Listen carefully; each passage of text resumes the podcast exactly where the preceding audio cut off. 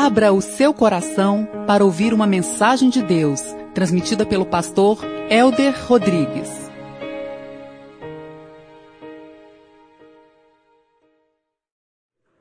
Efésios capítulo 1, verso 1, meus queridos, com o coração aberto para continuar ouvindo Deus falar contigo e que sejamos iluminados na vontade dEle. Paulo, apóstolo de Cristo Jesus, pela vontade de Deus, aos santos e fiéis em Cristo Jesus que estão em Éfeso. A vocês, graça e paz da parte de Deus, nosso Pai, e do Senhor Jesus Cristo. Bendito seja o Deus e Pai do nosso Senhor Jesus Cristo, que nos abençoou com todas as bênçãos espirituais nas regiões celestiais em Cristo. Porque Deus nos escolheu nele, antes da criação do mundo, para sermos santos e irrepreensíveis em Sua presença. Em amor, nos predestinou para sermos adotados como filhos e, por meio de Jesus Cristo, conforme o bom propósito da Sua vontade, para o louvor da Sua gloriosa graça, a qual nos deu gratuitamente no amado. Nele temos a redenção por meio do seu sangue, o perdão dos pecados, de acordo com as riquezas da graça de Deus a qual ele derramou sobre nós com toda a sabedoria e entendimento. E nos revelou o mistério da sua vontade, de acordo com o seu bom propósito que ele estabeleceu em Cristo. Isto é, de fazer convergir em Cristo todas as coisas, celestiais ou terrenas, na dispensação da plenitude dos tempos. Nele fomos também escolhidos tendo sido predestinados conforme o plano daquele que faz todas as coisas, segundo o propósito da sua vontade, a fim de que nós, os que primeiro esperamos em Cristo, sejamos para o louvor da sua glória. Quando vocês ouvirem e crerem na palavra da verdade, vocês foram selados em Cristo com o Espírito Santo da promessa, que é a garantia da nossa herança até a redenção daqueles que pertencem a Deus para o louvor da sua glória. Deus, aqui está a tua palavra maravilhosa e bendita. E sabemos da complexidade deste texto. E pedimos então, Pai, a sabedoria, a autoridade, o discernimento para transmitir ao teu povo o entendimento e os desígnios que o Senhor tem em nossa vida. E que saiamos daqui na certeza inabalável que todo cristão tem um chamado, que todo eleito é um filho de Deus, e todo filho de Deus tem promessas, e todas nessas promessas o Senhor já nos abençoou nas regiões celestiais. Então, Pai, nos dê a graça e o entendimento desta filiação, desta paternidade, que é muito mais do que terrena, ela é celestial e não nasceu, não da vontade nem do homem, nasceu antes da fundação do mundo. O Senhor nos chama, nos redime e nos predestina em amor para adoção. Que assim seja, Pai, na vida de cada um, no entendimento que somos vocacionados em Cristo para a glória do Teu nome. Amém. Coisa poderosa é entender o chamado de Deus Maravilhoso é compreender os desígnios do Senhor em nossa vida. Eu ouso dizer, porque entendo que isso é uma verdade bíblica, que não poderá existir plenitude de vida se você não entender o seu chamado, se você não entender a sua vocação, se você não entender o propósito e a razão da sua existência.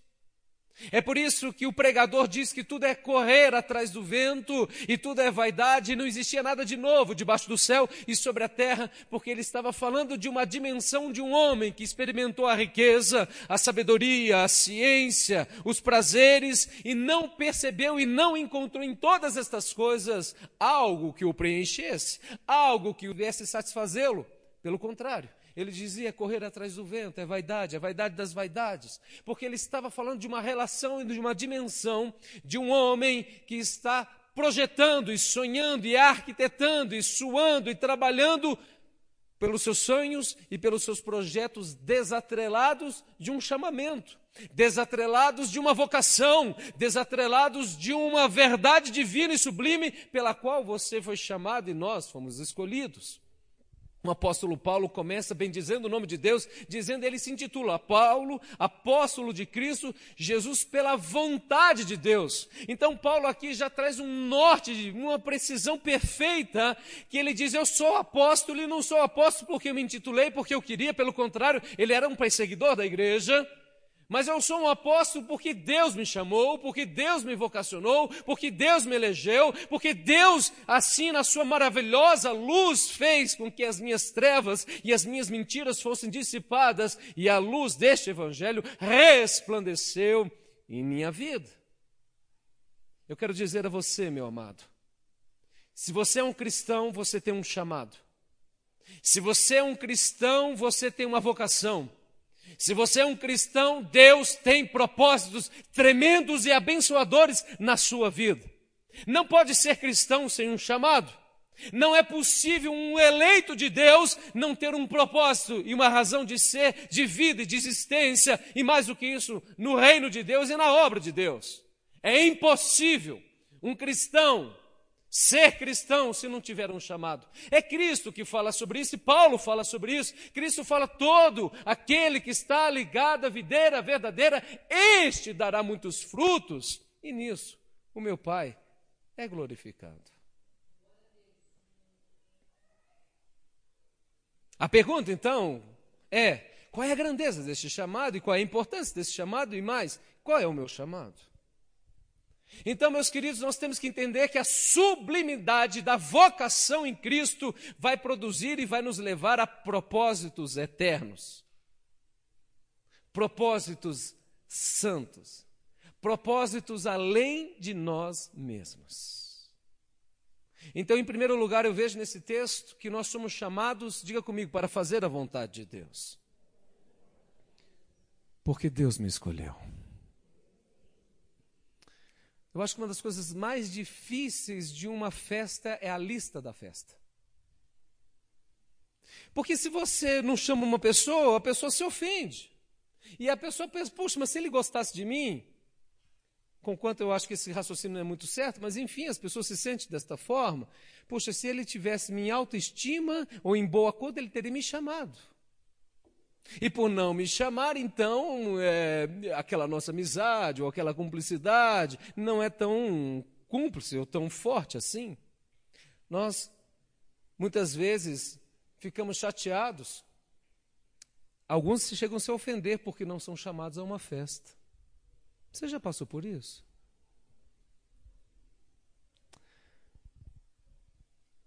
Talvez você já tenha se chateado muitas vezes.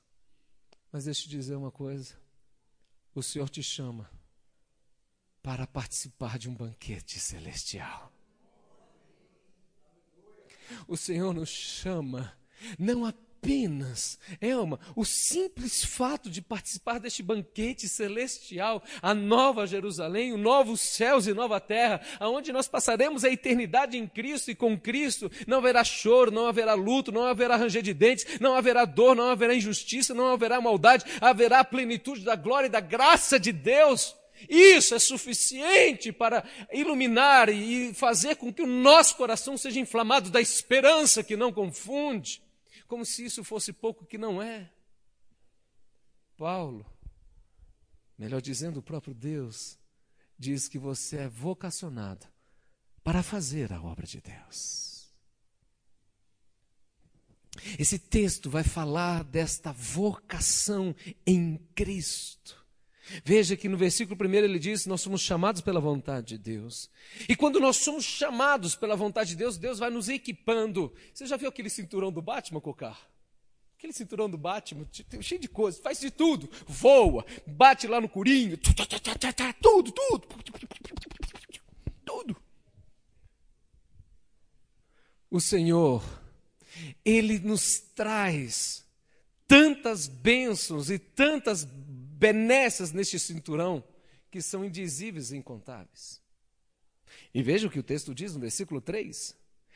Bendito seja o Deus Pai, nosso Senhor Jesus Cristo, que nos abençoou com todas as sortes de bênçãos espirituais. Meu Deus. Posso ouvir um glória a Deus para alegrar aqui o cozinheiro, gente? Com todas as sortes de bênçãos. Esse texto está dizendo que Deus já nos abençoou. Jesus fala isso. Felizes os humildes de espírito, porque deles é o reino de Deus. Você pode imaginar Abraão, o pai da fé, não é isso? A palavra de Deus diz assim: o Senhor, quando chama, o vocaciona a sair da sua terra, a andar numa terra estrangeira, a ser peregrino, estrangeiro, o Senhor, quando o chama, traz uma ordenança sobre ele, mas é mais do que uma ordenança, esta ordenança ela está embustida, está imbuída, está permeada de uma promessa: se tu uma benção.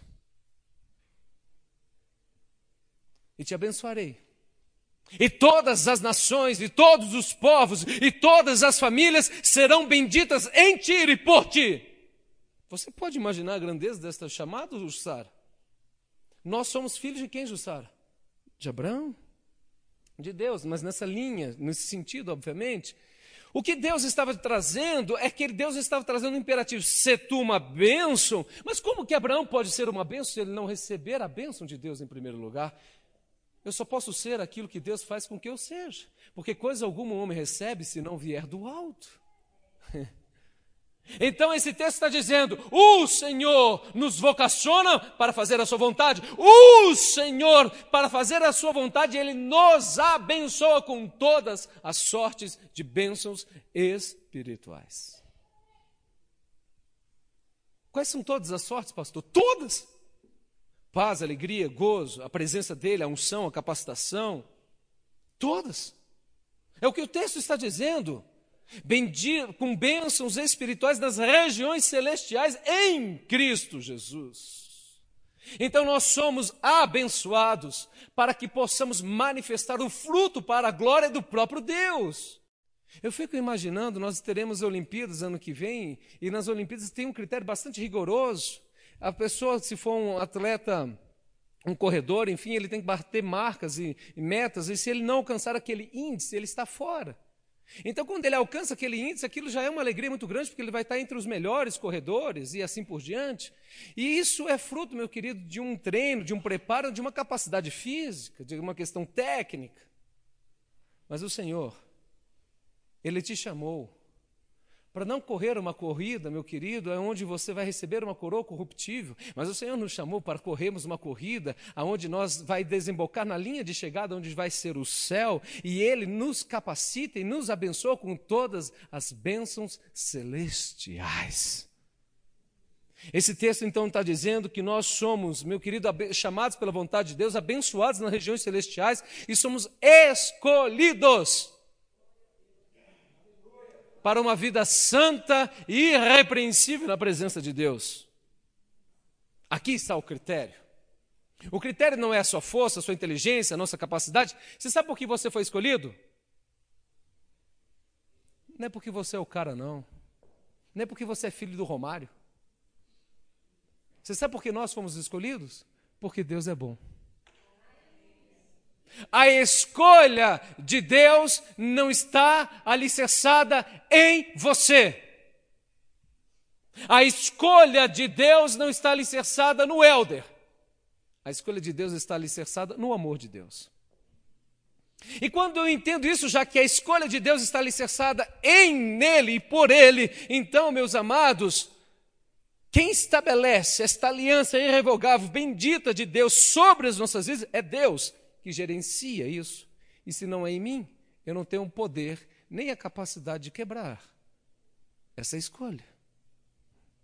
Ninguém se perdeu, disse Jesus na oração sacerdotal. Ninguém se perdeu, todos ao qual meu Pai me enviou, ninguém se perdeu, porque a escolha não está no homem. Diga comigo, está em Deus. E nessa escolha, o Senhor te chama e me chama para termos uma vida santa e irrepreensível na presença dele. Claro, ele é santo, ele é justo, e se eu sou embaixador de Cristo, portanto eu sou um mensageiro de Cristo, eu preciso estar à altura de Cristo, e para estar à altura de Cristo, eu preciso manifestar frutos para a glória de Cristo. E estes frutos para a glória de Cristo, diga comigo, é santidade. Aqui há uma coisa, um aspecto muito importante do ponto de vista teológico você entender. Nós somos escolhidos, nós somos chamados, nós somos vocacionados pela graça e pela bondade de Deus. Isso não é mérito seu. Por isso Jesus Cristo diz: "Vinde todos que estão cansados e sobrecarregados, e aprendei de mim que sou manso e humilde de coração, e achareis descanso."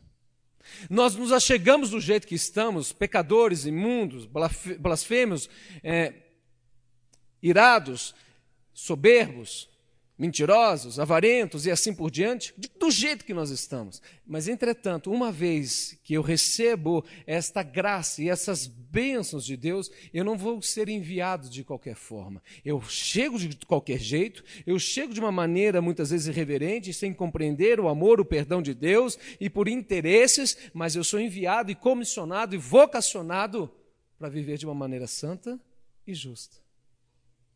Então a santidade não é o ato da eleição, a santidade é uma consequência de ser eleito.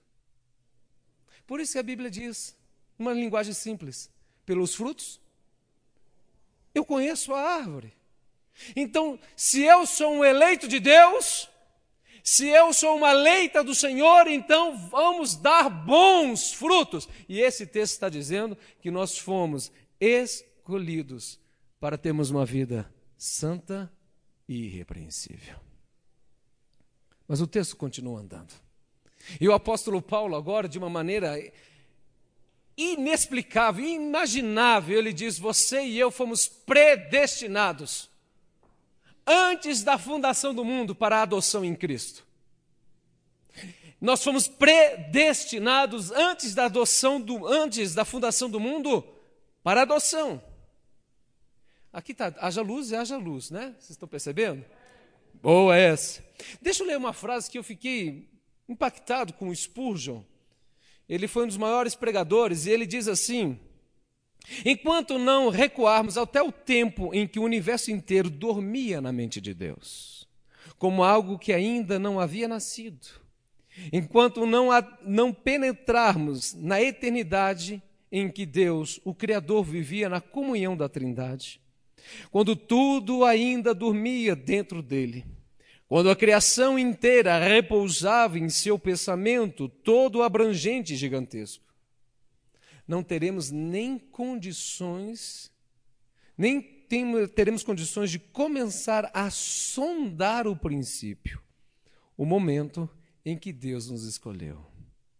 Deus nos escolheu quando o espaço celeste não era ainda agitado pelo marulhar das asas de um único anjo. O mundo não existia. O universo não tinha sido criado. E Deus já tinha te escolhido. Meu Deus. Você pode ter ficado chateado porque sua amiga não te chamou para um jantar e chamou a outra amiga e você ficou enciumada. Mas o Senhor te escolheu antes da fundação do mundo para termos uma vida santa, irrepreensível. Mas esta predestinação, esta eleição foi para sermos, diga comigo, adotados. Os juristas aqui de plantão entendem muito bem esse termo, adoção. E é um dos termos teológicos tão profundos e maravilhosos. Os romanos, a estrutura dos romanos na época de Jesus Cristo era de uma família romana que chama-se Pátria Potestas. Ou seja, o poder da família estava sobre o pai, o homem. Nesse sentido, o poder do pai sobre a família era tamanho, tão grande que ele poderia pegar o seu filho e chamá-lo de um bastardo e esse filho, se fosse chamado de bastardo, nunca mais seria filho dele. E poderia trazer muitas dádivas e bênçãos, porque era uma relação de poder do pai que tinha a autoridade de trazer bênçãos na vida do seu filho, mas ele também tinha o poder de adoção sobre outras pessoas e ele poderia instituir ou adotar este filho. E uma vez que fosse adotado este filho, você sabe qual era o privilégio que este filho adotado tinha em relação a outro filho de sangue? Diga comigo, o mesmo. Esse texto está dizendo que você, que nós, fomos adotados em amor antes da fundação do mundo. Deus tinha apenas um filho, chama-se o unigênito do Pai. O unigênito, único filho. E esse único filho chama-se Jesus. Mas quando o pai decide adotar outros, você se torna, me entenda bem o que eu estou falando, co-herdeiro da mesma herança do que Jesus.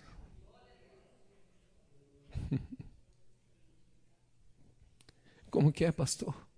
O apóstolo Paulo, em Romanos, no capítulo 8, diz: Se com ele sofremos, com ele seremos glorificados. Se com ele padecemos, com ele reinaremos, porque nós somos co-herdeiros com Cristo. O que é co-herdeiro? É ser coparticipante. Os americanos gostam de usar muito essa expressão co-líder, co-gerente, ou seja, gerente junto com. Meus amados, esse texto está dizendo que nós nos tornamos participantes das mesmas heranças do Filho. E nós fomos escolhidos antes da fundação do mundo. Mas para que isso aconteça, esse texto continua dizendo, veja no versículo 7, mas para que isso aconteça, diz assim: nele ou seja, em Jesus Cristo, temos a redenção por meio do seu sangue, o perdão dos pecados de acordo com as riquezas da graça de Deus. Para você se tornar irmão com Cristo, ou co-herdeiro com Cristo, que é uma linguagem mais bíblica, você precisou, nós precisamos ser redimidos dos nossos pecados. Porque um Deus santo não pode andar como uma pessoa impura.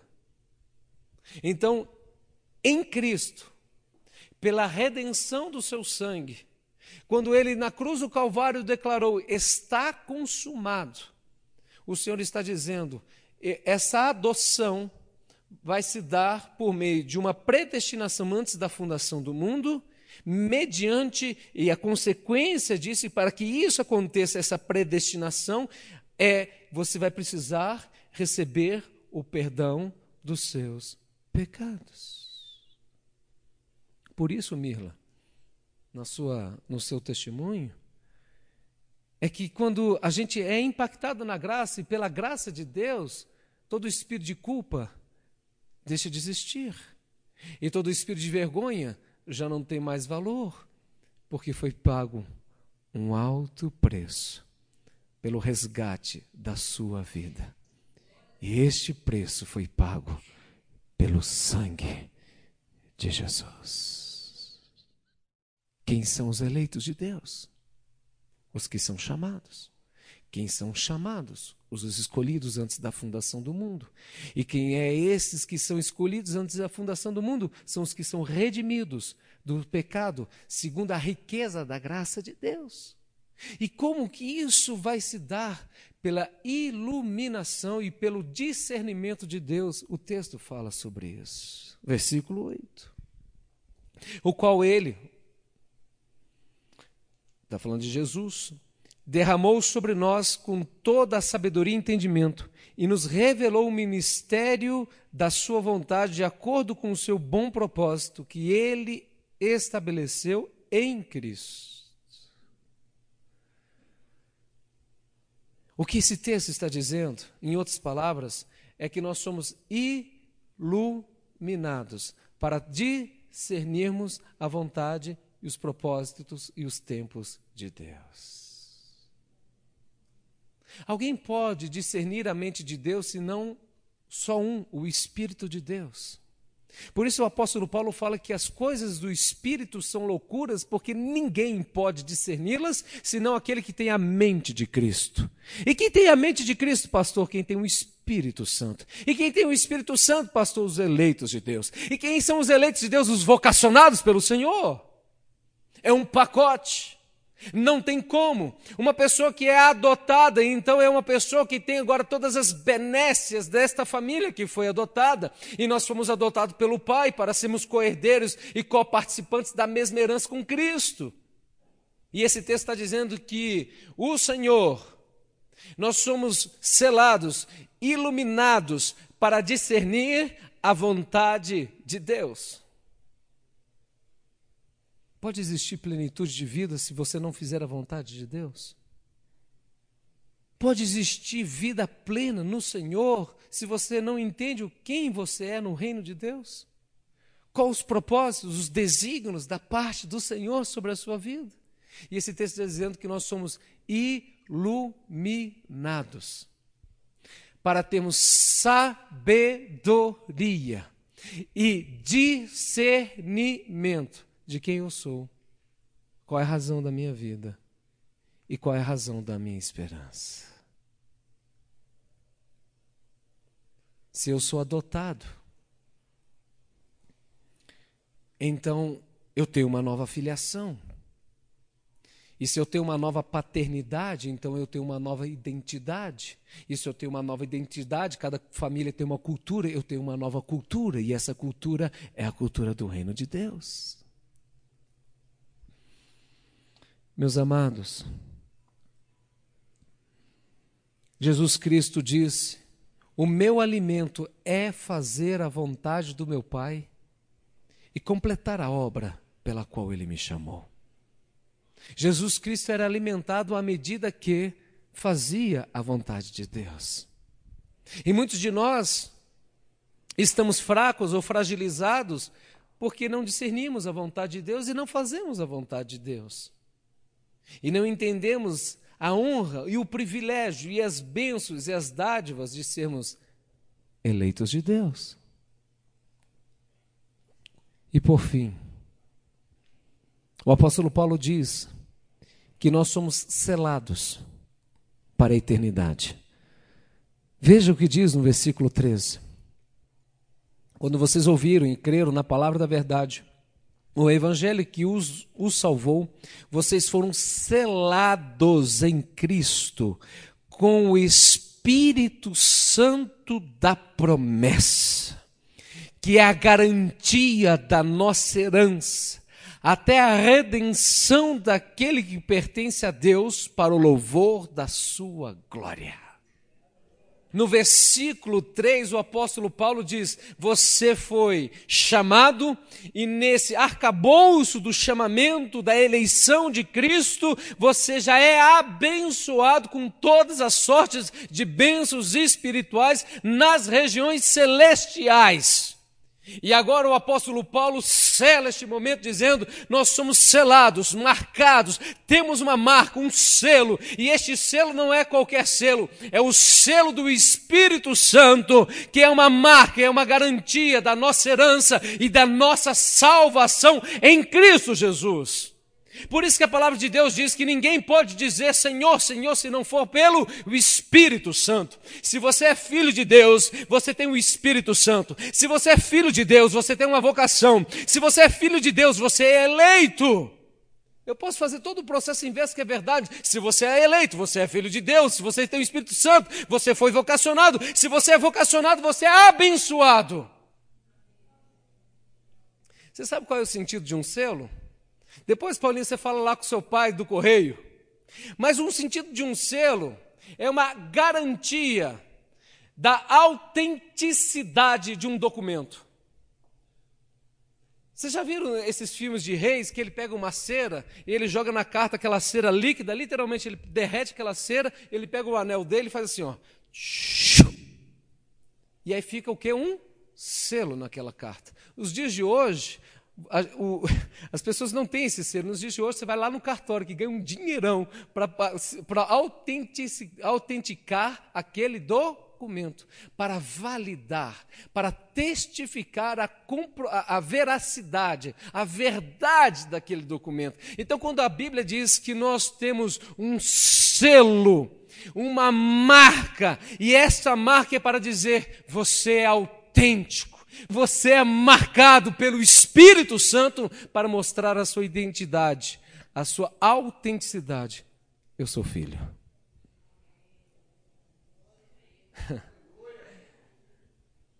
Eu não posso ser filho se eu não tiver o Espírito. Mas é mais do que isso. Um selo tem um segundo significado: é marca, é uma propriedade, é direito de posse. Você já viu os gados marcados? Quando você vê um gado marcado, você fala: tem dono. Tem dono. A Bíblia diz que você é povo escolhido de Deus, propriedade exclusiva do Senhor, sacerdócio real, nação santa, chamado, vocacionado, escolhido para anunciar e proclamar as maravilhas, as virtudes do nome de Deus. Pastor, se o senhor entendesse como foi a minha família, o meu pai se divorciou, abandonou a minha mãe, me rejeitou, eu não conheço direito, ele não é meu pai, ele, ele não cuida de mim, eu sou desonrado e a minha relação com meu pai terreno é tenebrosa. Você tem um pai celestial que te escolheu antes da fundação do mundo, que nos evocacionou para sermos santos e irrepreensíveis no Senhor.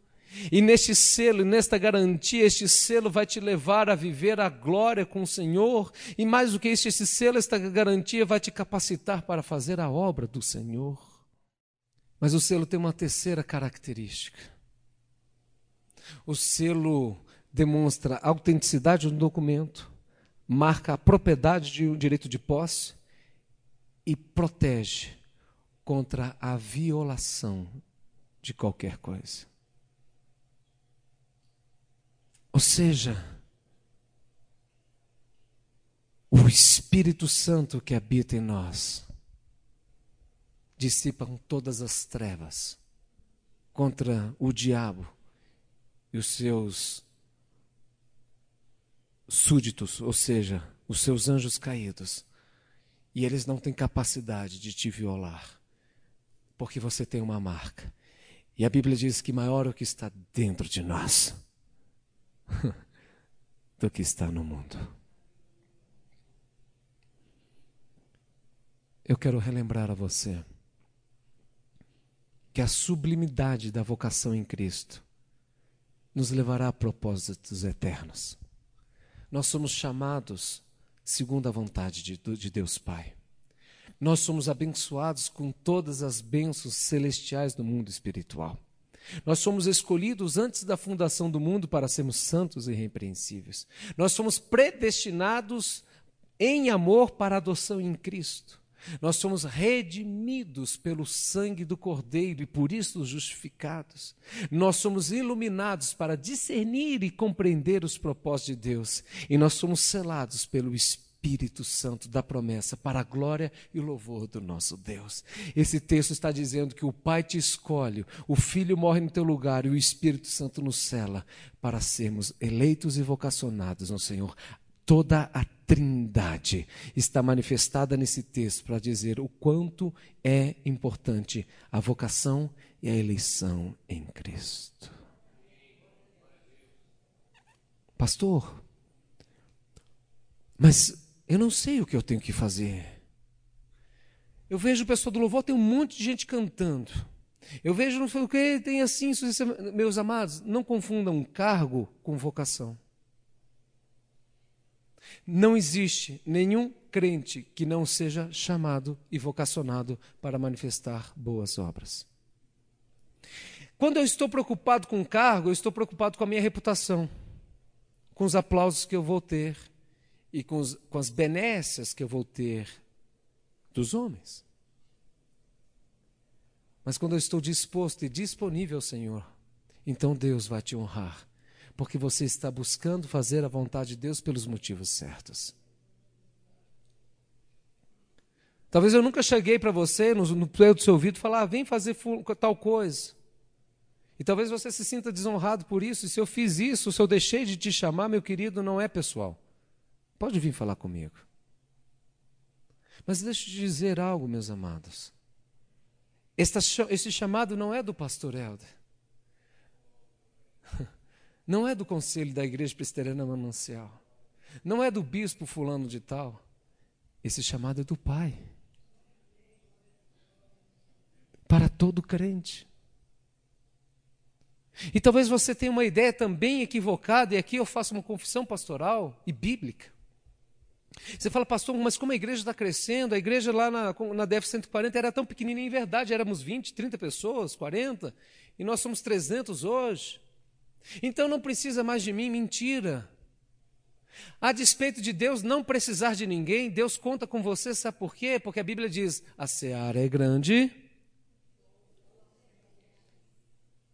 E poucos são os ceifeiros, os trabalhadores. Então, quando você fala, não há lugar para mim pra, neste lugar, é uma mentira do diabo, porque a seara é grande. Então, a igreja presbiteriana manancial precisa de você como um obreiro. O reino de Deus precisa de você como obreiro.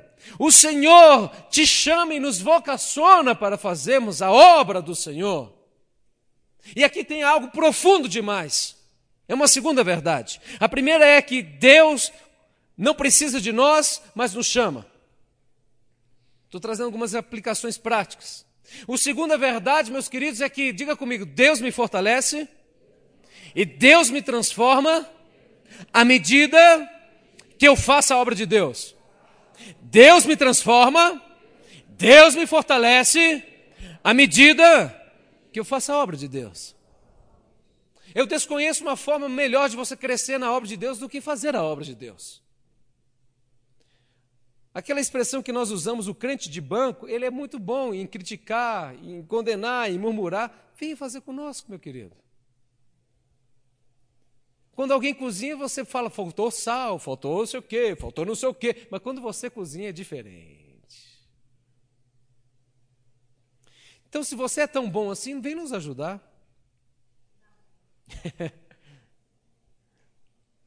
Mas eu quero dizer um pouco mais do que acerca disso.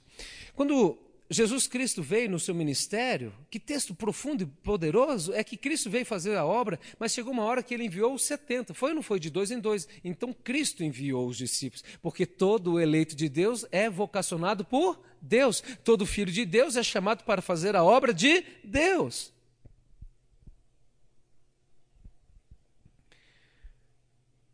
Mas a gente vê no colégio apostólico ciúmes, inveja, intrigas. Em todos, esses, em todos os anos que aqueles discípulos estavam na cruz, Tomé perdeu a fé. Eu não sou Pereira não, né? mas ele fala isso, né? Tomé perdeu a fé, Judas, Judas traiu, Pedro negou, os demais apóstolos fugiram. Ei, meu reverendo Pereira, você sabe o que quer dizer isso? Que eles estavam fazendo a obra de Deus, mas tinham que ser preparados, e depois Cristo, quando ressuscita, ele vai atrás dos discípulos para resgatá-los, porque à medida que eu faço a obra de Deus, eu sou tratado, transformado e fortalecido. Então não compete a você desistir. Porque não existe nenhum cristão que não dê frutos. Não existe nenhum cristão que não tem marca do Espírito. Não existe nenhum cristão que não é eleito e vocacionado para fazer a obra de Deus. Então eu convido a você, hoje, a se decidir: eu vou fazer a obra de Deus. Existem inúmeras formas. Engrandecido seja o nome de Deus, porque quando você vai lá em 1 Coríntios capítulo 12, diz que o Espírito é o mesmo, mas na sua multiforme graça Deus derrama dons e talentos e serviços distintos, e um atua de uma forma e outro atua em outra forma, mas todos para a edificação do corpo para um propósito em comum. Sabe o que isso quer dizer? Que um vai ser ouvido, o outro vai ser pé, o outro vai ser unha, o outro vai ser braço, mas todos nós fazemos parte deste corpo de Cristo, porque todos nós somos eleitos e vocacionados pelo Senhor. O ouvido não precisa ser pé, e o pé não deve ser mão, e a mão não precisa ter inveja do olho, e o olho não precisa ter inveja dos dentes, porque Deus, na sua multiforme graça, distribuiu dons e talentos diferentes e distintos para cada um de nós. Você sabe para quê? Para a glória dele mesmo. Você sabe para quê? Para que haja uma interdependência de uns para com outros. É por isso que não existe um cristão desigrejado. Um cristão autêntico na presença de Deus, ele precisa estar no seio da igreja, porque ele será um instrumento de bênção na vida das pessoas e as outras pessoas serão um instrumento de bênção na vida dele. Ele será um instrumento de tratamento na vida do outro e o outro será um instrumento de bênção, de tratamento na vida dele. E quando eu falo de tratamento, eu falo inclusive dos nossos pecados e das nossas falhas. E quando você vê um irmãozinho pecando e falhando, você fala assim: eu tenho que resistir e suportá-lo em amor, porque ele é tratamento de Deus na minha vida. Você sabe por quê? Porque vai ter um outro irmãozinho que você nem conhece, que possivelmente você também é, muitas vezes, uma pedra ou um motivo de tropeço na vida dele, e ele vai ser, você está sendo um instrumento de tratamento na vida dele, para ele aprender a amar a despeito dele. Suportai-vos mutuamente no amor de Cristo. E quantas vezes nós caímos neste erro? Ah, fulano de tal está assim, a igreja está assada, eu vou sair dessa igreja, vou para outro lugar e tal. E louvado seja Deus, porque nesse tempo, querido, que a gente está como pastor, nunca houve uma divisão nessa igreja. Porque é o Espírito Santo que produz unidade. É o Senhor que leva a gente a isso. Mas entenda, eu sou escolhido por Deus para fazer a obra de Deus. Eu não sei qual é o meu chamado, pastor, especificamente. Você vai vir aqui à frente. Pastor, eu estou enfraquecido no meu chamado. Você vai vir aqui à frente. Pastor, eu quero ser mais usado por Deus. Eu quero vir aqui à frente. Pastor, está chamando todo mundo? Estou, é. Qual o problema? todo mundo que queira, claro. Eu quero ser mais usado por Deus. Eu quero ser mais usado por Deus. Quem quer? Eu quero uma direção de Deus. Amém. Eu quero um, que o Senhor direcione meu ministério ou dirija a minha vida. Então vem aqui à frente, nós vamos orar por você.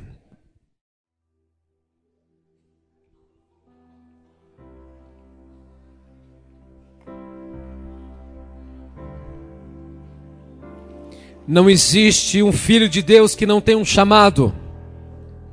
Não existe um filho de Deus que não é abençoado. Não existe um filho de Deus que não tenha dons e frutos do Espírito. Não tem um, um filho de Deus que não tenha a marca do Espírito. O Pai, o Filho, o Espírito Santo estão envolvidos nesta vocação. O que eu preciso fazer? Eu preciso dizer: Eis-me aqui, Senhor. Eis-me aqui, Senhor.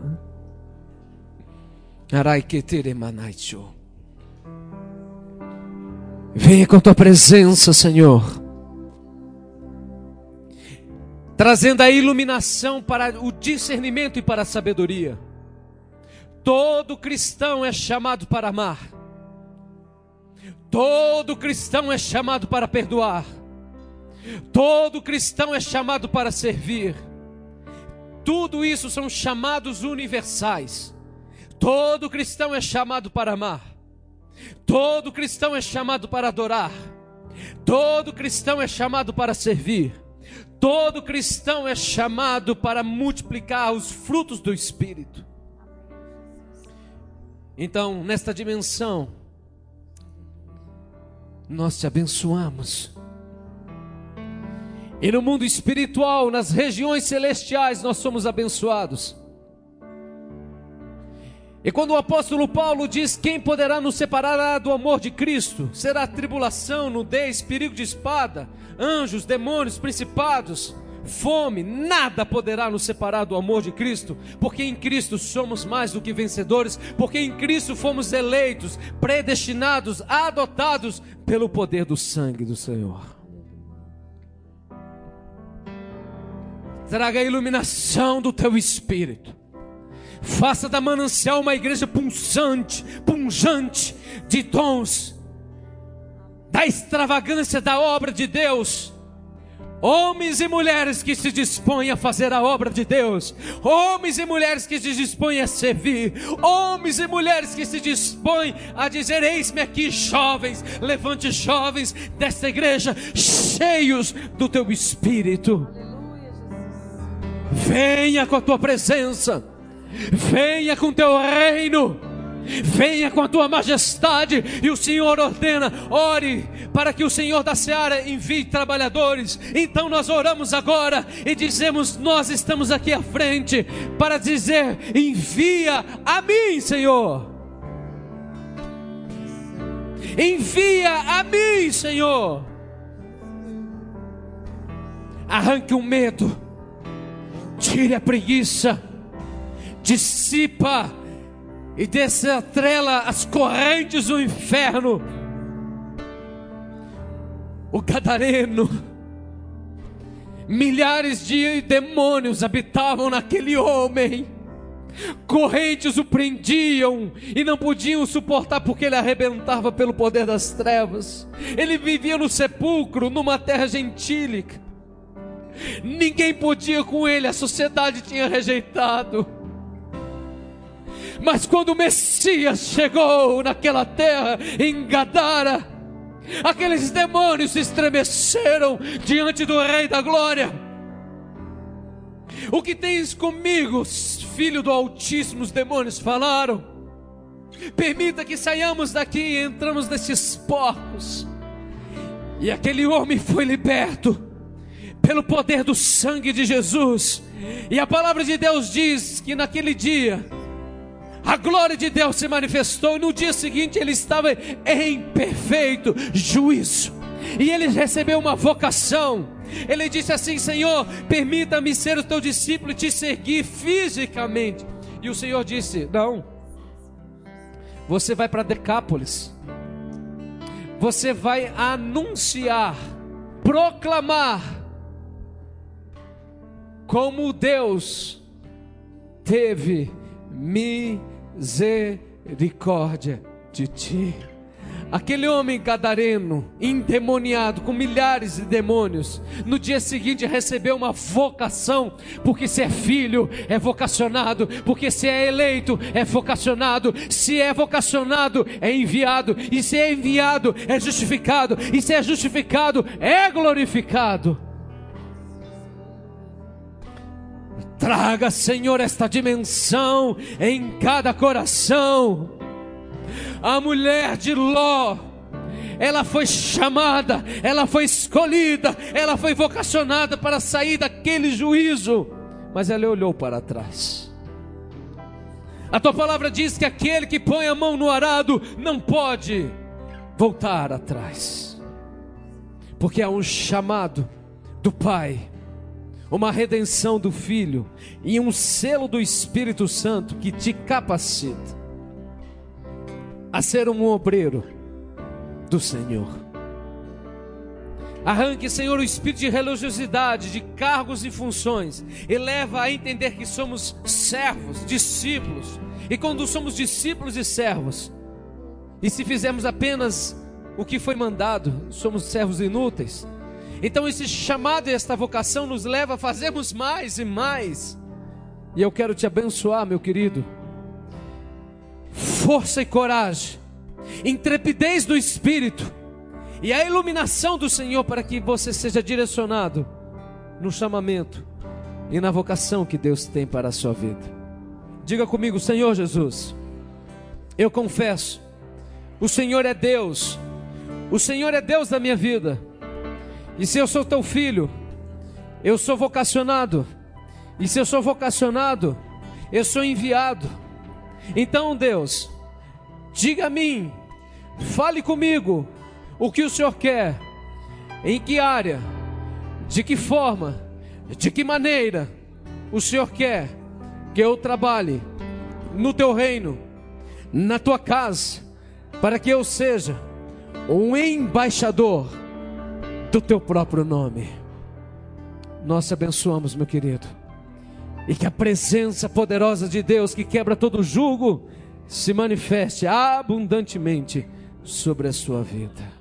Você ouviu uma mensagem do pastor Helder Rodrigues, apresentador do programa de rádio Caminho Santo, em mais de 250 emissoras em todo o Brasil.